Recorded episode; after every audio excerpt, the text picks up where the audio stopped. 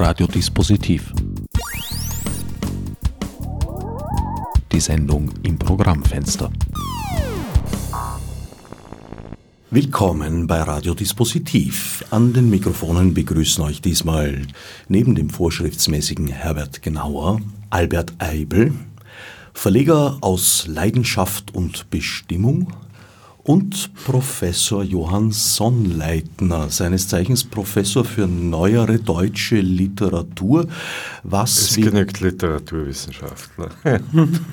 ja, ich fand das schon bemerkenswert, das, was wir letztes Mal geklärt haben, dass die neuere deutsche Literatur auch die Barockzeit umfasst.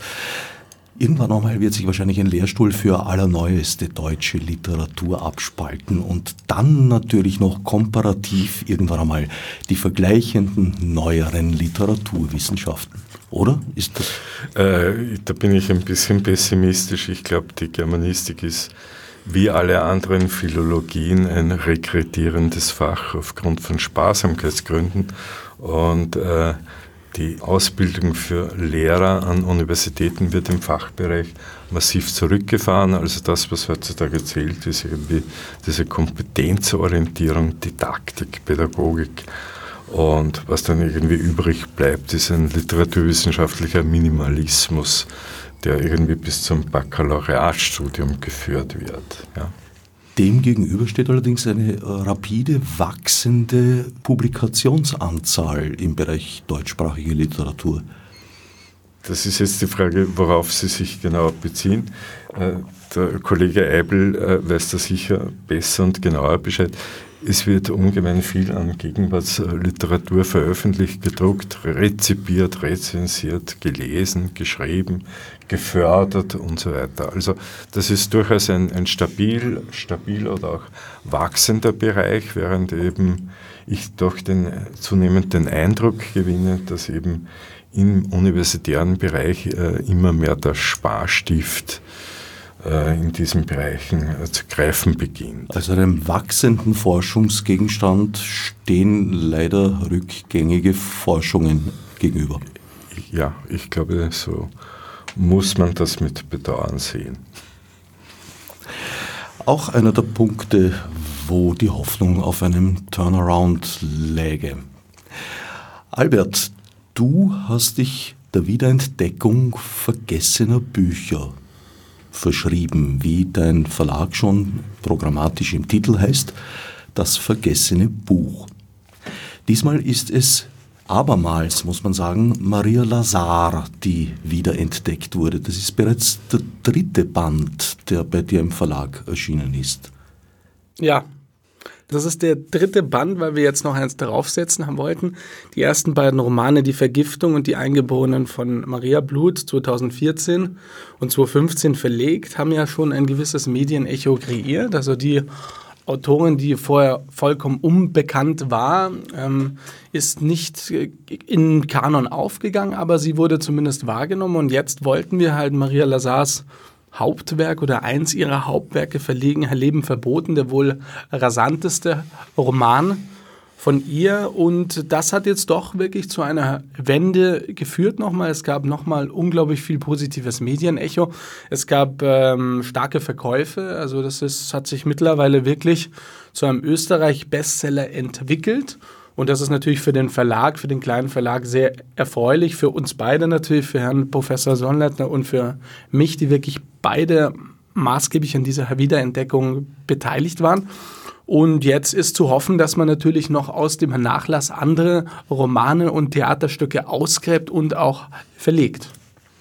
Ergänzend möchte ich sagen, die Publikation der ersten beiden Romane hat eben dazu geführt, dass äh, ungefähr nach 30 Jahren wieder ein Zugang, ein indirekter zum Nachlass der Maria Lazar gefunden wurde, und zwar über einen entfernten Wiener Verwandten, äh, den Herrn Markus Özelt. Äh, wenn es diese beiden ersten Romane, Die Eingeborenen und Die Vergiftung, nicht gegeben hätte, dann wäre eben zu befürchten gewesen, äh, dass dieser Roman, äh, dieser Nachlass in in der Nähe von London irgendwie einmal entsorgt wird oder überhaupt verschwindet, wie es eben bei, bei anderen immigrierten Autorinnen wie Herminia zu Müllen, die, die auch in England im Exil war, äh, passiert ist. Also da wurde dann irgendwann nach ihrem Tod alles entsorgt und weggeworfen. Auch das hätte passieren können und so gesehen äh, war unsere Arbeit ungemein wichtig für die österreichische Literatur, weil, und dazu werden wir kommen, eine Autorin wie Maria Lazar oder auch äh, Martha Karlweis ein wichtiger und prominenter Bestandteil der österreichischen Literatur der Zwischenkriegszeit und der Emigration sind. Noch dazu handelt es sich bei Leben verboten ja nicht um eine Neuauflage, sondern um eine deutschsprachige Erstausgabe. Ja, das ist das Besondere eben, weil die anderen Romane, die Vergiftung, die Eingeborenen von Maria Blut, die wurden schon einmal verlegt. Die Vergiftung von 1920 in einem kleinen Wiener Verlag, wahrscheinlich in einer kleinen Auflage von 300, 400 Stück, sodass nur noch die erste Ausgabe nicht mehr auffindbar ist. Die Eingeborenen von Maria Blut erst später in einer gekürzten Ausgabe 1958 in der DDR herausgegeben von der Schwester von Maria Lazar. Ähm, aber Leben verboten ist eben nur einmal kurz in einer gekürzten englischen Exilausgabe, erschien 1934 in London eben, aber noch niemals im Original. Und das ist dann schon eine kleine Sensation, dass wir das Original-Typoskript äh, nehmen konnten aus dem Nachlass und daraus diese, diese wirklich formidable Ausgabe auch machen konnten. Das war eine ziemlich große Arbeit. Aber die Arbeit hat sich gelohnt, würde ich sagen. Und nun können wir auf ein Werk blicken, das einfach eine Tiefenschärfe hat, aber auch in der Gegenwart durchaus aktuelle Züge. Ja. Aktuelle Züge, also ich möchte jetzt, ich glaube am Ende des Nachwortes schreibe ich, dass es eben eine bestürzende Aktualität hat, äh, dieses Buch. Man muss sich jetzt ein bisschen vor Augen halten, äh, also in den letzten sechs Monaten sind äh, bestimmte politische Debatten in Österreich durch dieses Corona-Phänomen vollkommen an den Rand gedrängt worden. Also diese täglichen Liederbuchaffären der FPÖ und äh, Postenschacher und Korruption und äh, auch physische Übergriffe, die es im Kontext dieser dieser äh, Regierung äh, 2017 bis 2019 gegeben hat, äh, das ist aus, aus, dem Blickwinkel der Öffentlichkeit äh, verschwunden.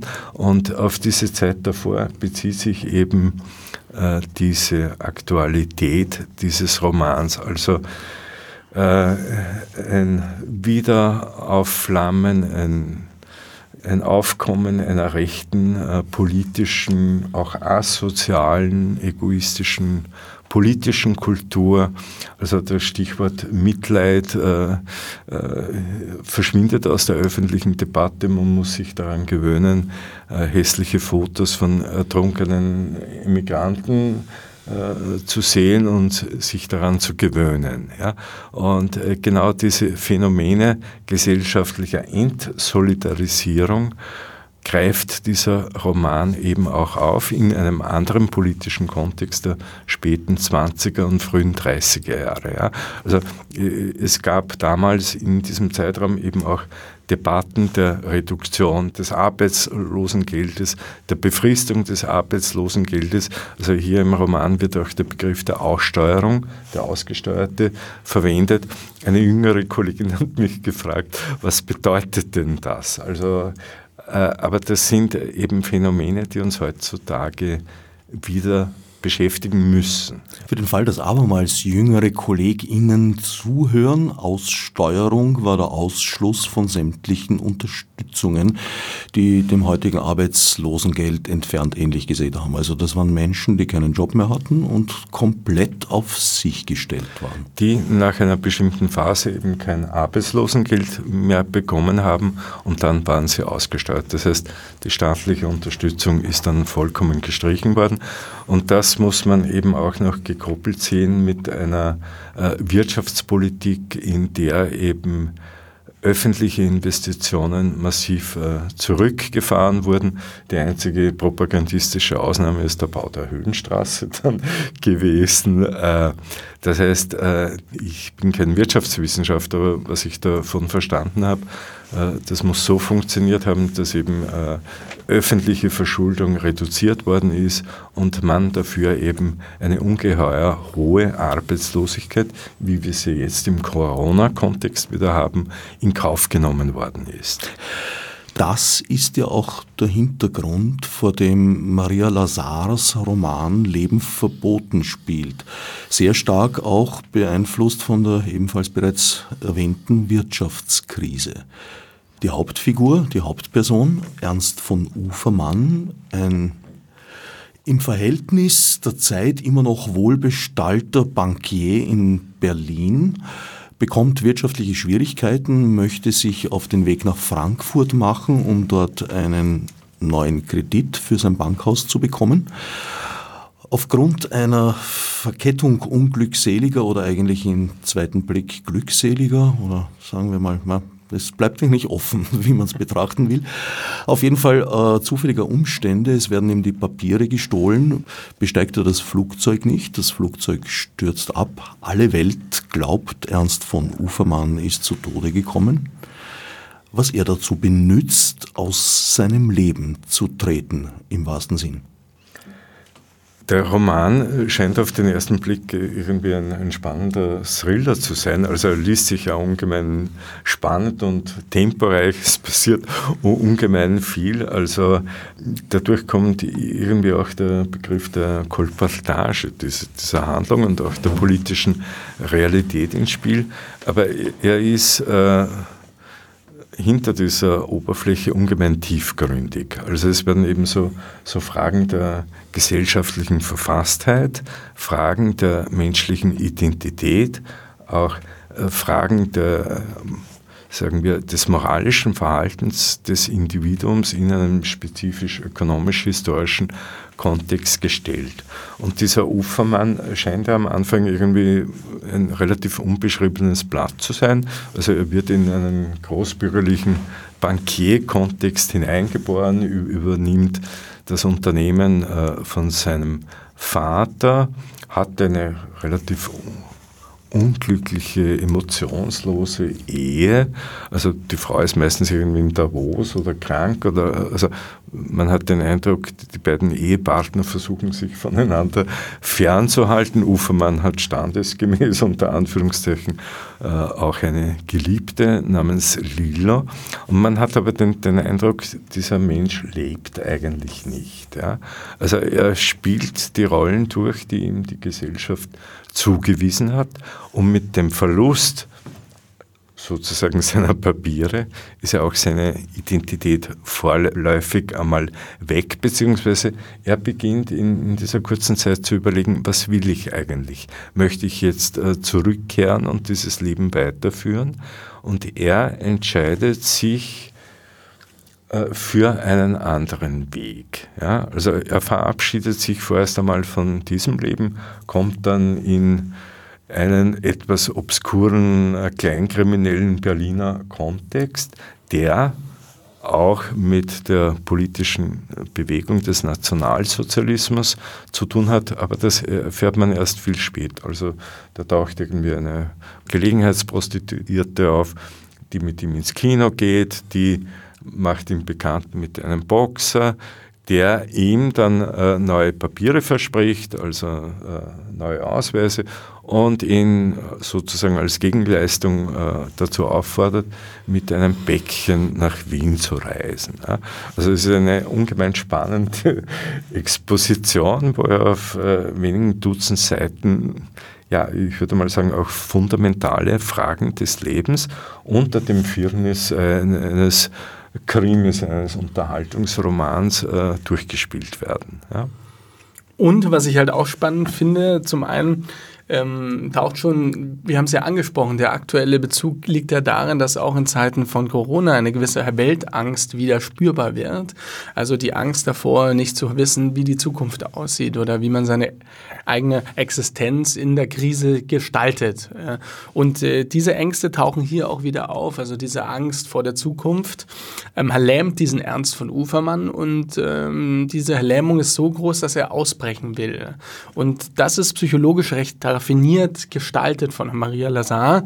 Zum einen durch den inneren Monolog, der auch immer wieder auftaucht, ähm, zum anderen aber durch schnelle Schnitte, ähm, durch ähm, filmische Sequenzen. Ähm, es passiert, wie der Herr Professor Sonnleitner sagte, sehr viel in diesem Roman. Wir haben sehr viele Orte. Der erste Teil spielt in Berlin, der zweite, größere Teil des Romans spielt in Wien. Dann gibt es noch einen kleinen Ausflug zum Simmering eben. Also äh, es kommt auch sehr viel äh, Lokalkolorit rein, ähm, gerade auch idiomisch ähm, von der Sprache her. Äh, Maria Lazar hat eine Art und Weise, meisterhaft sich hineinzuversetzen in das alte Wiener Idiom und in die österreichische Ausdrucksweise. Und das macht diesen Roman sehr spannend. Ähm, auf der anderen Seite hat mich die Figur dieses Ernst von Ufermanns, der doch sehr glatt ist und sehr schwer zu durchdringen ist für den Leser, durchaus erinnert an eine andere große Figur der österreichischen Literatur, nämlich den Mann ohne Eigenschaften. Ne? Und äh, da könnte man sich fragen, ähm, ob vielleicht äh, der Mann ohne Eigenschaften äh, nicht vorher weggenommen wurde, sozusagen. Dieser dieser Roman wurde ja ähm, fertiggestellt 1929, maßgeblich. Das war ja, glaube ich, dann äh, ein, zwei Jahre bevor der nein, Mann ohne Eigenschaften nein, Der erste Band vom Mann ohne Eigenschaften ist, glaube ich, 31 erschienen. Ja. Und die Maria Lazar hat, an diesem Rom, hat diesen Roman 33 fertiggestellt. Ja? Also 34 erscheint die Übersetzung. Das, das sind, beide Texte sind in etwa zeitgleich, mhm, mhm. ohne jeweilige Kenntnis des anderen äh, geschrieben worden. Ja. Aber also es ist ja durchaus spannend. Gibt es äh, durchaus, ja. ja. Und, und, und, äh, auch diese Formulierung bei Ulrich, der ja ein Jahr Urlaub von seinem Leben machen möchte. Ja. Ja, Im, im, Im Grunde genommen äh, vollzieht er der Ufermann dasselbe, dass er sagt, so, jetzt äh, mache ich einmal mit meinem Leben Schluss und ich schaue mir, ich möchte was anderes äh, kennenlernen. Genau, und spannend ist ja hier noch zu erwähnen, dass Maria Lazar durchaus Leben verboten 1929 schon Schweizer Verlage und auch dem Scheuner Verlag angeboten hat. Also wir dürfen schon davon ausgehen, dass dieser Roman in groben Zügen 1929 schon existiert hat. Ja? Kann sein, ja. Es, es kann auch sein, dass sie ein Kapitel hatte ja. und äh, Projekt, äh, mhm. äh, also sozusagen eine Skizze des Romans dann an Verlage geschickt hat. Ja.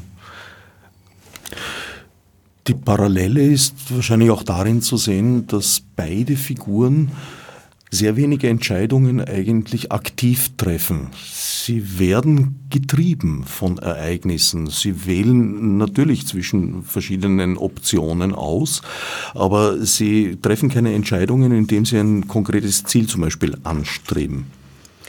Äh, das kann man, also das erste Kapitel ist ja überschrieben, hingeweht wie ein Blatt im Wind. Ja? Und ich glaube, das, das trifft eben äh, dieses Verhalten über weite Strecken der, der Hauptfigur. Ja.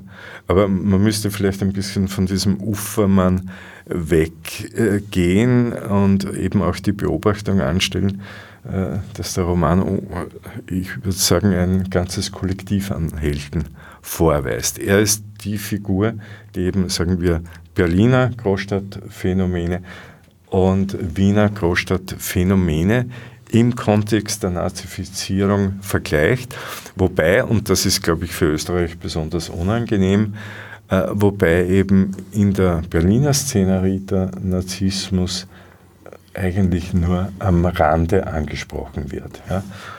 Hingegen steht eben diese Nazifizierung der Wiener Großstadt im Zentrum. Ja. Also diesen Unterschied kann man also ist nicht angenehm für österreichische Leser, aber äh, so ist es. Und ich glaube, Maria Lazar hat mit diesem Roman und dann auch mit den Eingeborenen von Maria Blut nachhaltig darauf hingewiesen, dass eben diese exkulpierende österreichische Erzählung, dass eben der Nationalsozialismus ein spezifisch preußisch-deutsches Phänomen wäre, äh, dass das nicht stimmen kann. Und sie widerlegt eben mit diesen beiden Romanen, die eine ungeheure, äh, ich würde mal sagen, Intimität zur historischen Realität aufweisen. Sie widerlegt das mit diesen beiden Texten. Das heißt, diese beiden Romane äh, räumen eben mit diesem Opfermythos, der dann ab 43 in Gang gesetzt worden ist,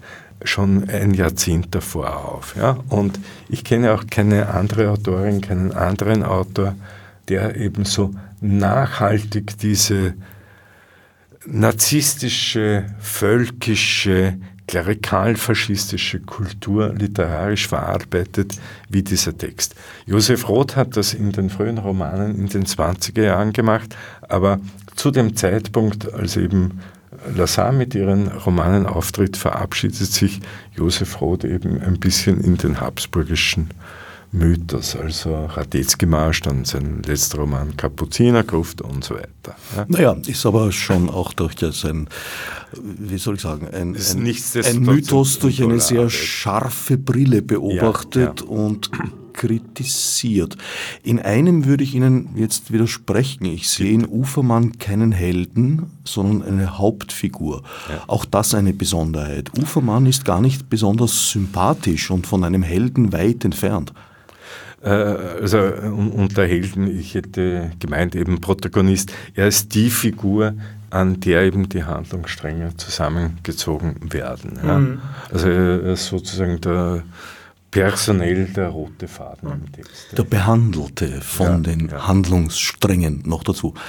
Vielleicht könnte man hier auch sagen, die Farblosigkeit oder die oberflächliche Charakterzeichnung dieses Ernst von Ufermann gibt ja auch eine sehr schöne Schablone ab für die Entwicklungen, für die größeren, die an ihm praktisch verhandelt werden. Also er ist sozusagen der rote Faden, äh, der die einzelnen Handlungsstränge aneinander bindet. Und ähm, Maria Lazar weist eben gerade durch diesen Nicht-Helden will sie eben auf die gröberen Verhältnisse abzielen. Also durch ähm, diese Zeichnung dieses Nichthelden ähm, ist die Aufmerksamkeit eher ähm, sehr viral verbreitet für den Leser auf äh, dem Narzissmus, der langsam aufsteigt, auf den wirtschaftlichen und politischen Entwicklungen. Und ähm, hätte sie einen spannenden, einen richtigen spannenden, ähm, diversifizierten Hauptcharakter sich ausgedacht, dann würde diese Handlung zu sehr darauf abzielen, auf seine persönliche persönliche Geschichte, aber sie will ja gerade auf die größeren Verhältnisse abheben. Ja? Mhm. Man, man, man, könnte vielleicht noch, weil ich erinnere mich, ein, ein Toderer, äh, Liebhaber sind. Man könnte bei Ufermann gegen Ende des Romans durchaus auch diesen Begriff der, der Menschwertung ins Spiel bringen. Ja? Er wird äh, sozusagen, er entfaltet sich zu einem humanen Wesen erst dann, als er eben auf der Straße hört, äh, Judah verrecke.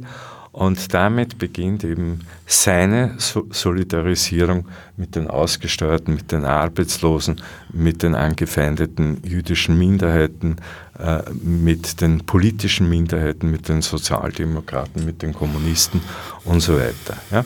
Das heißt, erst dann als er merkt, äh, welche Bedrohungsszenarien, welche tödliche Szenarien da in diesem Ausruf Judah verrecke drinnen stecken, erst dann merkt er, ich bin jetzt nicht mehr Ufermann. Ja? Also ganz am Ende gibt es ja die, diese kurze Szene, wo er mit einem äh, amerikanischen Versicherungsanwalt eben bestreitet, Ufermann zu sein, obwohl es äh, für alle, die dieser Frage nachgehen, ist er das, ist er das nicht, ist er der Edwin von Schmitz oder ist er der Ufermann, obwohl für die Beteiligten dann klar ist, er ist Ufermann, dann sagt er, nein, ich bin es nicht. Ja? Ich hätte eine kleine literaturhistorische Nebenfrage. Wann tritt denn dieser Topos des Antihelden als Hauptfigur in die neuere deutsche Literatur? Äh, naja, Auf diese Frage hätte ich mich ein bisschen vorbereiten müssen. Also wann beginnen sich Texte durchzusetzen? Ja, ich, ich würde sagen, ein, ein, ein, klarer Einschnitt ist, ist Berlin-Alexanderplatz. Ja? Das ist ein Großstadtroman, in dessen Zentrum eben äh, das Milieu der Berliner Großstadt äh, steht. Und auch hier haben wir das Phänomen, dass eben dieser Franz Bieberkopf sozusagen ja, ich würde mal sagen, der Faden ist, an, an dem die narrativen Rosenkranzperlen dann äh, aufgelistet werden. Ja. Also da steht eben, ich würde mal sagen, der Held des Alexanderplatzes ist ja schon durch den Titel die Stadt selber. Ja. Und ich bin in Gesprächen mit, mit anderen Leserinnen und Lesern, mit Freunden eben auch darauf hingewiesen worden, äh, dass sie bei der Lektüre äh, irgendwie sofort an diesen Roman äh, denken mussten. Ja. Also stilistisch war Maria Lazar sozusagen vorneweg mit dabei in ja. ihrer Zeit. Ja, würde ich unbedingt so sehen. Ich gehe schon davon aus, dass sie den Alexanderplatz, der ist glaube ich 29 äh, erschienen, dass sie den gekannt und gelesen hat. Sie hat, also mit Dublin hat sie sich in einem anderen Kontext auseinandergesetzt, und zwar in den neuen deutschen Blättern in einer Exilzeitschrift, die ich äh, für, also diesen Artikel konnte ich fürs Nachwort nicht mehr einarbeiten, weil ich ihn das Buch Corona-bedingt nicht bekommen habe. Und erst vor äh, ein paar Wochen wurde das dann mir zugestellt. Äh, da kritisiert sie eben äh, Fragen jüdischer Identität, die Döblin in einem Buch, in einer Aufsatzsammlung entfaltet, wo eben Döblin genau diesen nationalistischen Jargon für die jüdische Identität in Anspruch nimmt, äh, der eben dann äh, bei dem Völkischen, bei den Nazis gang und, gang und gäbe war. Ja? Und da kritisiert sie sehr scharf äh, diese Diktion des Alfred Deblin. Also sie war, das ist der Beleg dafür, dass sie mit diesem Autor vertraut war, dass sie sich mit ihm auseinandergesetzt hat. Ja?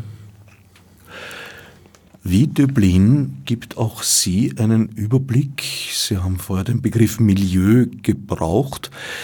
Es ist eigentlich nahezu jede soziale Schicht vertreten und beschrieben in Leben verboten. Ich würde mal sagen, jetzt von der Ufermann-Geschichte abgesehen, steht im Zentrum, ich würde mal sagen, ein etwas heruntergekommenes, großbürgerliches Wiener Milieu, das sich aus Beamten, aus verarmten Adeligen auseinandersetzt, die sich immer wieder zum Bridge-Spiel treffen und bei diesen Spielen werden die ungeheuerlichsten Dinge äh, gesagt. Ja, also es wird gehetzt gegen die Arbeitslosen, die, also jeder, der arbeiten möchte, der findet Arbeit, auch das kennen wir heutzutage.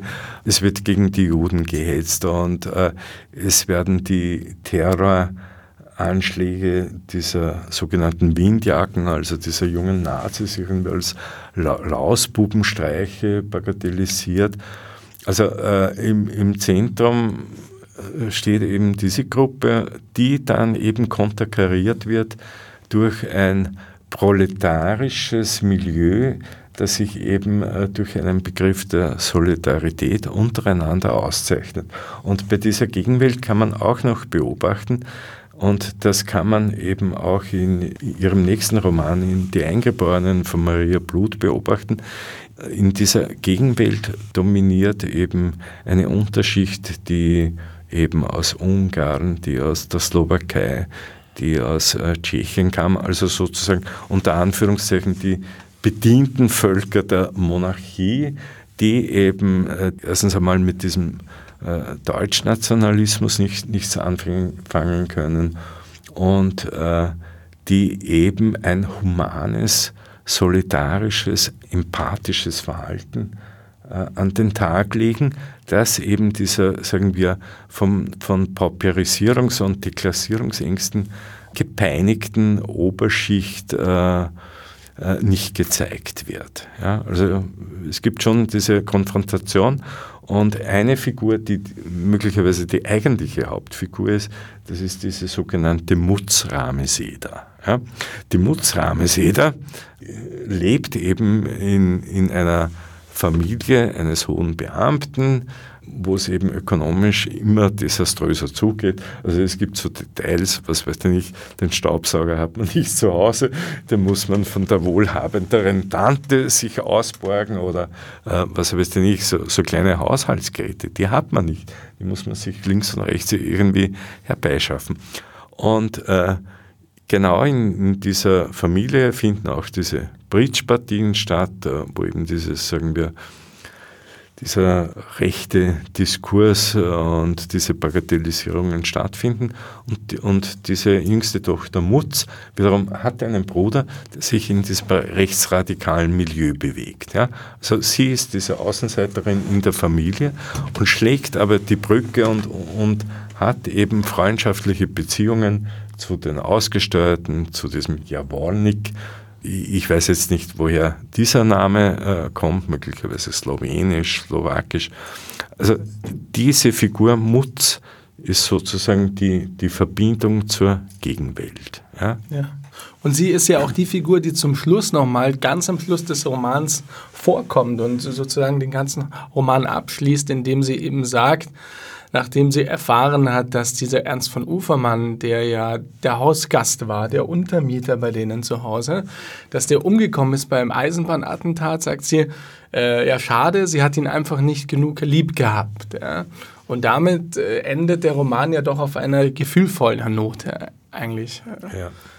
Jetzt hast du das Ende bereits verraten.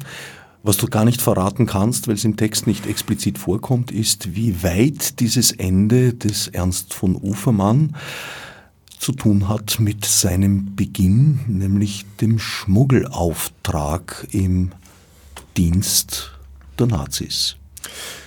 Ja, ähm, der Schmuggelauftrag, ähm, so beginnt die Geschichte. Also ähm, das ist sozusagen die Voraussetzung für ihn, für diese neue Identität. Er bekommt neue Papiere von diesem nationalsozialistischen Kreis, wenn er einen Kurierauftrag annimmt, der ihn nach Wien führt. Und äh, nur aus diesem Grund fährt er nach Wien, um ein kleines Packerl ähm, hinüber zu transportieren. Und äh, man weiß eigentlich nicht, äh, was in diesem Packerl wirklich ist. Er interessiert sich selbst nicht dafür. Er will eigentlich nicht in illegale Geschäfte verwickelt werden, obwohl er natürlich weiß, dass er mit dem Feuer spielt, ganz klar. Ähm, auf der anderen Seite reizt es ihn aber auch, sein sicheres Leben aufzugeben, einfach seine alte Persona abzulegen und komplett neu anzufangen als ein Mann ohne Geld sozusagen in einem kleinen Hinterzimmer einer Familie, die er gar nicht kennt. Äh, und diese Freiheit zu genießen, einfach herumzustreuen, ohne zu arbeiten. Im, Im Grunde ist das ein Mann, der nach heutigen Verhältnissen nach beurteilt ähm, einen Burnout hatte, sozusagen, der einfach ähm, so emotionslos ist und so antriebslos, weil er zu viel gearbeitet hat, weil so viele ähm, Sorgen, auch finanzielle Art, so viel Verantwortung auf seinen schmalen Schultern praktisch lastet. Und dort will er eben ausbrechen. Und äh, dieser Kurierauftrag, Maria Lazar spannt dann einen ziemlich kühnen Bogen, in dem sie andeutet, sage ich mal, dass ähm, genau dieses Packer, das er nach Wien gebracht hat, eine Bombe enthält, die dann benutzt wurde von diesem nationalsozialistischen Kreis für ein Attentat in Budapest, wo der Ernst von Ufermann dann zufällig hinfährt, um seine alte Identität zu beweisen. Ja andeutet, ist fast schon zu stark. Also ich, ich habe es jedenfalls so empfunden, dass dieser Bogen zwar möglich ist, aber es wird nicht explizit auf ihn hin. Richtig, es bleibt gewiesen. im Dunkeln, kann man sagen. Äh, es gibt so, also man weiß erst am Ende des Romans, in einem Nebensatz wird dann festgehalten, da war irgendwie Falschgeld äh, drinnen, um in Österreich die Inflation anzuheizen. Also irgendwie Falschgeld in Umlauf zu bringen, dass eben irgendwie finanzielle Probleme schon im Gefolge der Weltwirtschaftskrise, äh, also diese Aktion sollte eben dieses Phänomen der Destabilisierung äh, noch, noch einmal verschärfen. Und was eben zu diesem doch etwas überraschenden Tod des Ufermann betrifft, äh, fast bei allen, sagen wir, kriminellen Vorgängen in diesem Text stehen äh, reale Ereignisse dahinter. Also auch dieser Bombenanschlag auf den Expresszug Budapest-Wien, auch das ist wenige Jahre vorher passiert. Uh, unweit von Budapest hat ein ungarischer Verrückter, der in Wien gelebt hat, den Namen habe ich jetzt nicht parat, eben einen Zug bei einer Brücke in die Luft gesprengt. Es hat zwei Dutzend Tote gegeben, einen Haufen Verletzte. Ja. Und äh, wenn man eben so diese Kolportagegeschichten der Tageszeitungen in den späten 20er, frühen 30er Jahren durchschaut, äh, zum Beispiel dieser Universitätsterror der Rechten gegen jüdische und sozialdemokratische Studierende. Also der Vorfall am, am Anatomischen Institut, äh, könnte man sagen, äh, Maria Lazar hat sich die Berichte der Arbeiterzeitung genau angeschaut. Ich habe im Nachwort aus diesen Gründen diese Quellen auch ausführlicher äh, preisgegeben und, und ausführlich zitiert. Also der Roman hat ja auch diesen Charakter eines dokumentarischen Romans, muss man sagen, wo eben äh, historische Realien auf geschickte Weise in, in diesen fiktionalen Kontext des Kriminalromans integriert sind. Ja. Also man lernt, man lernt auch ungemein viel über diese Zeitgeschichte. Das heißt, das Erfundene ist eigentlich dann nicht erfunden, sondern das ist Realität. Und es, es gibt ja auch in diesem Roman einen zentralen Diskurs über Realität und Kolportage, wobei der Begriff der Kolportage ein sehr schwieriger, ein sehr diffuser ist, aber das ist eben das, glaube ich, äh, was man so in der bürgerlichen Kultur nicht offen behandelt oder ausspricht. Also das sind Messages, die unter dem Tisch gehandelt werden, ja, die, die so peinlich, so äh, abscheulich sind. Also zum Beispiel diese Geschichte mit der Anthropophagie äh, in, in Breslau, wo ich auch die wahrscheinliche Quelle aufgefunden habe, Theodor Lessings äh, Buch über den äh, Harman, über diesen Massenmörder, wobei eben Lessing eben auch andere affine, parallele Fälle aufarbeitet und die werden auch so en passant bei diesem Brettspiel irgendwie, also da wird sinngemäß gesagt, wir Österreicher, ne, wir sind da noch nicht so weit, dass wir die Menschen fressen, sozusagen immer, immer wieder signalisieren. Also äh, wir, wir Österreicher sind doch irgendwie um eine Spur noch, oder wir sind noch nicht so verkommen wie die Deutschen und das widerlegt dieser Roman ganz präzise und nachhaltig. Ja, ja auch Berlin kann Doppelbödigkeit. Entschuldigung, dass ich noch einen Satz anfügen möchte. Möglicherweise wird dieser Roman deshalb mehr in Deutschland als in Österreich verkauft, aber das weiß Na, der Verleger vielleicht besser. Also so kann man es nicht sagen. Äh, der Hauptmarkt für diesen Roman ist dann doch Österreich und es haben sich auch mehr ähm, Exemplare innerhalb von Österreich verkauft, wenn ich es prozentual betrachte auf die Bevölkerung. Es ist ein viel kleinerer Lesermarkt, hier haben wir 8 Millionen Leute oder 9 Millionen, innerhalb von Deutschland 80 Millionen und es haben sich circa die Hälfte der Bücher in der Bundesrepublik verkauft, aber die Hälfte der Bücher auch hier und das ist für Österreich schon ziemlich viel und beachtlich. Also in Österreich kommt der Roman ziemlich gut an und ich bin natürlich froh über die gute Presse auch, die es bis jetzt gab. Jedenfalls ein politisches Buch, wie denn auch das Verlegen vergessener Bücher ja keine rein schöngeistige Angelegenheit ist. Nein, es ist keine rein schöngeistige äh, Angelegenheit. Leider muss man auch den Wirtschaftsaspekt betrachten, wenn man nicht pleite gehen will. Aber es hat sehr viel Schöngeistiges doch dabei, weil man beschäftigt sich mit früheren Zeiten. Man ähm, liest viel, man prüft natürlich auch viele Werke, die man theoretisch verlegen könnte. Und so gesehen ist es durchaus ein schöner Job. Äh, aber natürlich muss man ein feinsinniges Instrumentarium dafür entwickeln, was sich verkaufen kann heutzutage, aber was auch ähm, äh, praktisch lesenswert ist. Zum einen und eine hohe literarische Qualität hat. Und diese beiden Positionen zu vereinen, äh, das versuche ich und das ist mit Maria Lazar und Leben verboten besonders gelungen, denke ich. Denn das ist ein Roman, der vor 90 Jahren geschrieben wurde, der aber viele Aktualitätsbezüge hat, der ähm, sich liest wie geschnitten Brot sage ich mal. Also wirklich schön süffig, schnell, filmisch, aber der auch eine literarische Qualität hat. Und, und das äh, ist ziemlich bemerkenswert und ich denke, es gibt noch einige zu Unrecht vergessene Bücher der 20er, 30er Jahre und Autorinnen und Autoren, die man noch verlegen könnte. Ja. Geschnitten Brot klingt jetzt fast zu leicht verdaulich. Das ist es nämlich nicht. Es gibt Nein. schon die eine oder andere Stelle, an der man ganz schön zu knabbern haben kann, wenn man sich denn darauf einlässt.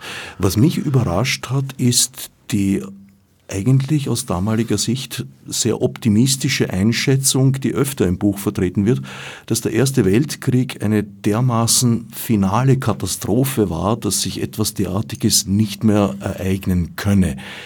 Ich kenne bislang eher die beiden Haltungen, dass einerseits natürlich Angst bestand vor einer Wiederholung dieser Katastrophe und auf der anderen Seite aber auch eine gewisse Sehnsucht. Ich, also diese Stelle kann heutzutage irgendwie durchaus irritieren. Das kommt ja mehrfach vor. Also nach dieser, sagen wir, Jahrhundertkatastrophe des Ersten Weltkrieges mit äh, mehreren Dutzend Millionen äh, äh, Toten, das könne sich irgendwie nicht, nicht wiederholen. Das ist äh, das Wunschdenken dieser Figuren, die eben an eine bessere Zukunft äh, glauben.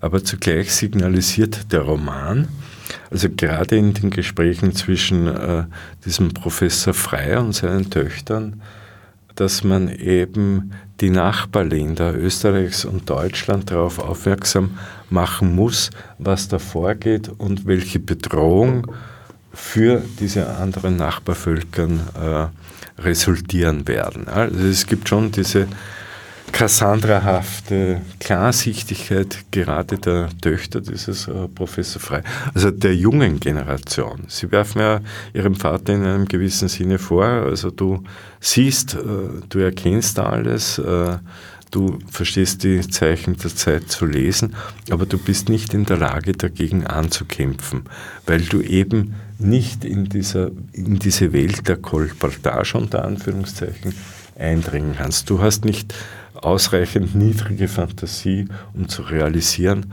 was da sotto fondo gesellschaftlich wirklich passiert. Ja. Ja. Frei wird von seinen Töchtern praktisch zur Emigration eingeladen. Ja. Naja, schon mehr. Er ermutigt. er ermutigt, ja, weil, weil sie eben äh, doch befürchten, zu Recht befürchten müssen, dass eine derartige Figur einer massiven physischen Bedrohung ausgesetzt ist. Im Roman wird er auch auf, äh, erkennbar auf die Ermordung Hugo Peters angespielt. Und das ist natürlich, also ich habe dann recherchiert, also das heißt an einer Stelle, der Professor Frey hätte mit Hugo Peter gemeinsam das Gymnasium besucht.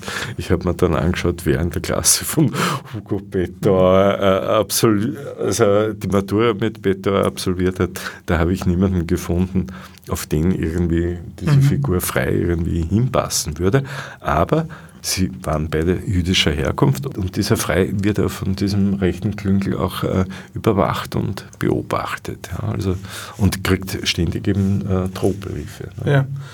Dieser Frei ist ja auch eine, eine symptomatische Persönlichkeit an sich und äh, denke ich sehr hellsichtig gezeichnet, weil an der Figur wird ja auch verhandelt, wieso so viele Juden damals, die die Zeichen der Zeit ja durchaus erkennen konnten, ab 1934 spätestens, wieso die nicht emigriert sind. Äh, diese Freie ist eine hochintellektuelle Figur, ein Bildungsbürger allerersten Ranges sozusagen ein, ein wirklicher Gelehrter. Und ähm, auf der anderen Seite wieder so lebensfern und so wenig praktisch, dass er einfach sich nicht aufraffen kann, seine Bibliothek einzupacken und die Immigration zu wagen, weil bei ihm wird es ja nicht an finanziellen Dingen scheitern, und das ist eine Figur, die, die glaube ich, schon repräsentativ ist für viele damals, besonders auch für das jüdische intellektuelle Wien, äh, die einfach dann teilweise zu bequem waren oder zu lebensfern, um zu realisieren, was die Stunde geschlagen hat. Und Maria Lazar im Gegensatz dazu hat schon ab 1932, 33 sehr wohl erkannt, dass der Nationalsozialismus auch rüberschwappen würde nach Österreich.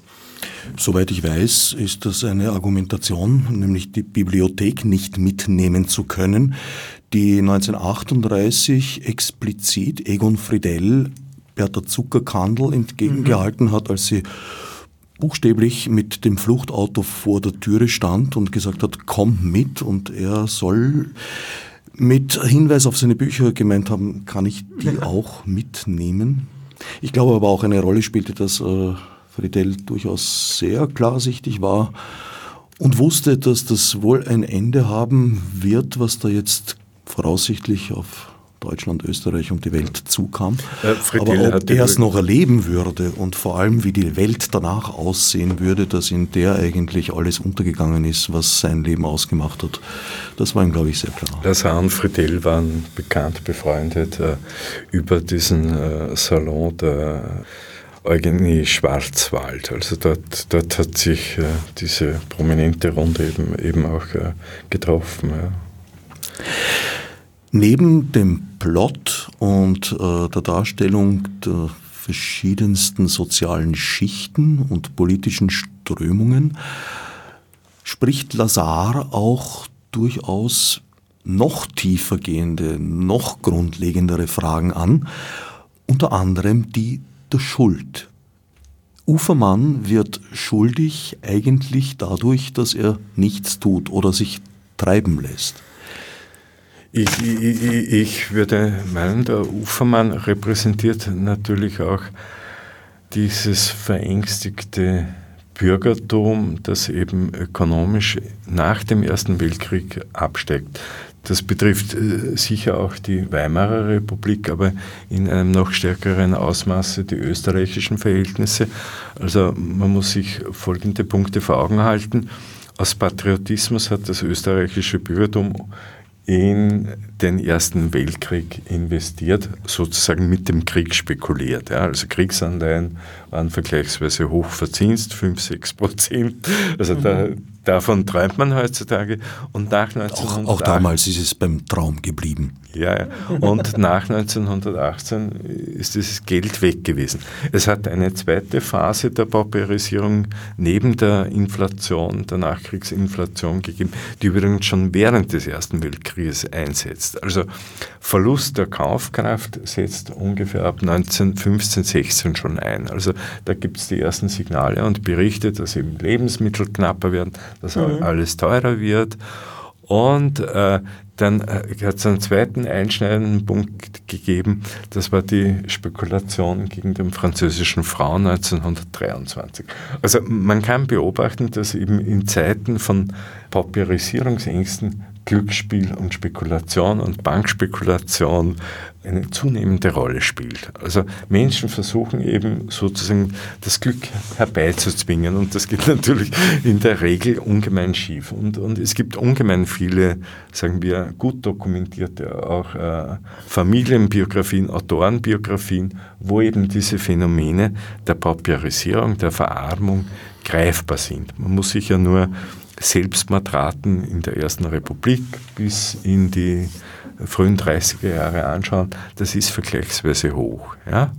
Das heißt. Äh, hier hier gibt es ja auch, wenn ich vielleicht kurz einhaken kann, hier gibt es ja auch die Parallele zu Martha Karlweis, die äh, wir auch verlegt haben, äh, zu Schwindel zum Beispiel. Also es hier treten wirklich zwei Autorinnen auf, die sich auch des Kleinbürgertums annehmen und auch diese Ängste und Unsicherheiten, die dieses Kleinbürgertum auszeichnen nach der Weltwirtschaftskrise oder im Zuge der Weltwirtschaftskrise, durchaus hellsichtig porträtieren. Also da könnte man vielleicht den Bogen spannen und, und sagen, dass äh, das diese Romane auch wirklich verbindet. Ja, also im Schwindel und in Leben verboten gibt es zum Teil ähnliche Milieus, ja, die sagen wir, äh, Martha Karlweis in Schwindel satirisch noch einmal ein bisschen schärfer darstellt, aber es ist ganz interessant, dass eben, sagen wir, ideologisch durch unterschiedliche Autorinnen zu ähnlichen Befunden kommen. Ja. Also Martha Karlweis würde ich im Vergleich zu Maria Lazar doch einem kritischen Bürgertum zuordnen, während, während eben Maria Lazar von, äh, von den wenigen Quellen, die wir über sie haben, als linke Sozialdemokratin apostrophiert wird. Und da äh, zum Beispiel äh, in, in der Ästhetik des Widerstands von Peter Weiß taucht er an drei Stellen die Maria Lazar als reale Figur auf. Und eine Stelle, die mich ungemein beeindruckt hat und ich hätte wir haben auch überlegt, ob wir das sozusagen als Werbetext auf der Rückseite abdrucken. Ihre Auseinandersetzung mit äh, ideologischer Auseinandersetzung mit Bert Brecht, Brecht der Kommunist und Maria Lazar, die, sagen wir, etwas bodenständigere äh, mit realpolitischen Verhältnissen vertraute österreichische Sozialdemokratin. Ja? Die geraten sich einander an einer politischen Nebenfront ungemein in die Jahre und Peter Weiß erinnert daran. Ja? Und alle äh, Germanisten meiner Generation haben die Ästhetik des Widerstands einmal in den 80er Jahren gelesen, aber es ist keine Erinnerung an diese, sagen wir, beeindruckende Figur. Niemand hat sich gefragt, ist das eine mhm. erfundene Figur oder wer steckt denn da dahinter? Ja? Mir war der Name Maria Lazar irgendwo undeutlich ein Begriff. Der Hinweis auf Peter Weiß und die Ästhetik des Widerstandes ist ein guter Tipp. Das könnte möglicherweise die Quelle gewesen sein. Weil als sie wiederentdeckt wurde, einerseits von dir, Albert, und dem Verlag Das Vergessene Buch, Andererseits aber auch vor einem Jahr fast am Burgtheater bzw. Akademietheater, wo der Henker aufgeführt wurde, ein Stück übrigens, in dem die Schuldfrage noch mehr im Zentrum steht, also eigentlich überhaupt im Zentrum verhandelt wird. Mir war der Name Maria Lazar irgendwie, wie gesagt, so schemenhaft durchaus vertraut, ohne dass ich sagen konnte, womit ich es in Zusammenhang bringen soll. Das, Aus seinem früheren Leben vielleicht. Na, ich, ich, ich würde eher davon ausgehen, es hat natürlich zu den ersten beiden Romanen äh, es wurde in Ex Libris im ORF besprochen, es hat viele Rezensionen gegeben. Also irgendwas nimmt man dann immer mit. Das ja, stimmt, aber, man, aber man sollte schon auch darauf hinweisen, weil die Fragen kamen dann schon nach der Uraufführung vom Henker sozusagen am Burgtheater im Dezember, ob die auch unabhängig von unseren Ausgaben darauf hätten kommen können. Und die Antwort ist einfach nein. Nein. Also ja. die Antwort ist klarerweise nein. Der Henker wurde am Akademietheater nur aufgeführt, weil wir 2014 und 2015 genau. die ersten beiden Romane verlegt haben und da das erste Medienecho eingesetzt ist. Vorher war der Name Maria Lazar niemandem ein Begriff und ja. man hat auch nichts finden können, wenn man es auf Google eingegeben hat. Also auch der Henker wäre nicht auffindbar gewesen und man wäre auch nicht ja, gekommen. Ich bin zwar weder Literaturhistoriker noch Literatur Wissenschaftler und der Generation gehöre ich auch nicht so wirklich an, aber ich habe dennoch Peter Weiß und die Ästhetik ja. des. Widerstandes unter anderem gelesen. Und was natürlich auch möglich ist, ich habe ziemlich viel Egon Friedel gelesen und kann schon sein, dass er sie auch irgendwo erwähnt hat. Ich habe nichts gefunden das, bei Friedel. Sie haben nichts gefunden. Ich werde das prüfen bis also zur nächsten Sendung. Im, Im, Kontext Friedel gibt es äh, zu, zu äh, zur Schwarzwaldschule, äh, da, da gibt es schon Texte, aber namentlich äh, kommt Maria Lazar nirgendwo vor. Also wie ich begonnen habe, äh, also wie ich Herr Eibel zu mir gekommen ist und gesagt hat, ich würde gern die Vergiftung verlegen, schreiben Sie ein Nachwort, ja oder nein, äh, dann äh, bin ich irgendwie schon sehr verlegen gewesen, um zumindest ansatzweise die Biografie rekonstruieren zu können. Es gibt diesen großartigen Aufsatz von der Birgit Nielsen, einer dänischen Literaturwissenschaftlerin, und das war irgendwie die einzige Quelle. Und ich, ich habe mir gedacht, naja, die Birgit Nielsen konnte vieles, was möglicherweise nur in Wien greifbar und auffindbar ist, äh, äh, nicht kennen und bin halt dann hergegangen und, und habe eben alle ihre prominenten Zeitgenossen, sei es Polka, sei es Mosel, sei es Broch, sei es Elias Canetti, also äh, Josef Roth, also, äh, ich habe eine schöne Bibliothek auch zu Hause.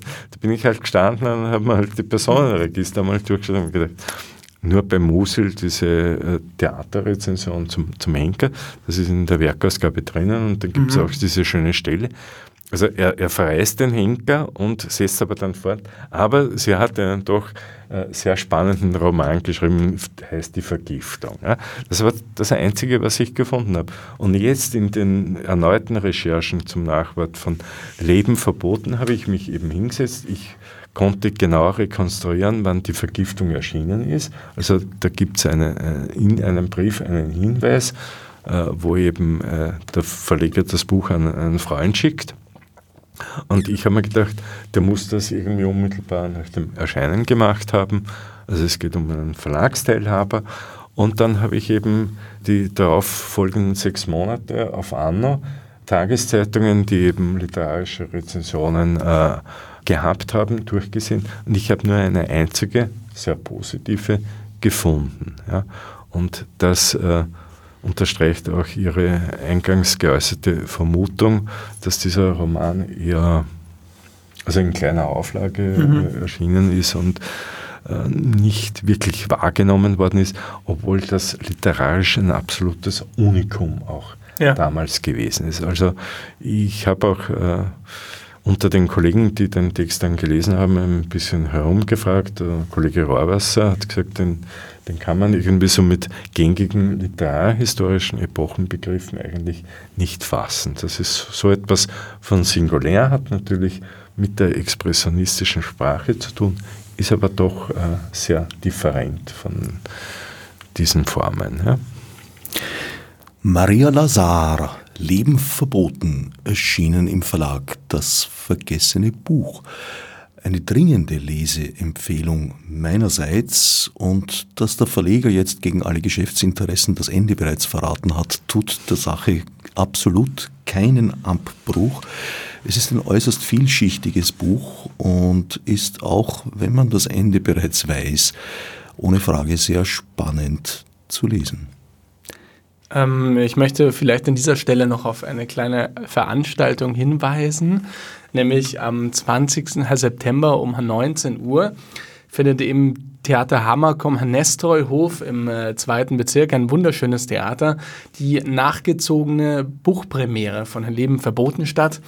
Ähm, die Lesung wird Anne Bennent durchführen. Äh, die Moderation übernimmt die bekannte Schriftstellerin Marlene Schachinger.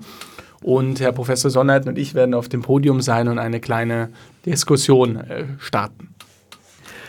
Ich danke Professor Sonnleitner und Albert Eibel für den Besuch im Studio und allen übrigen fürs Zuhören.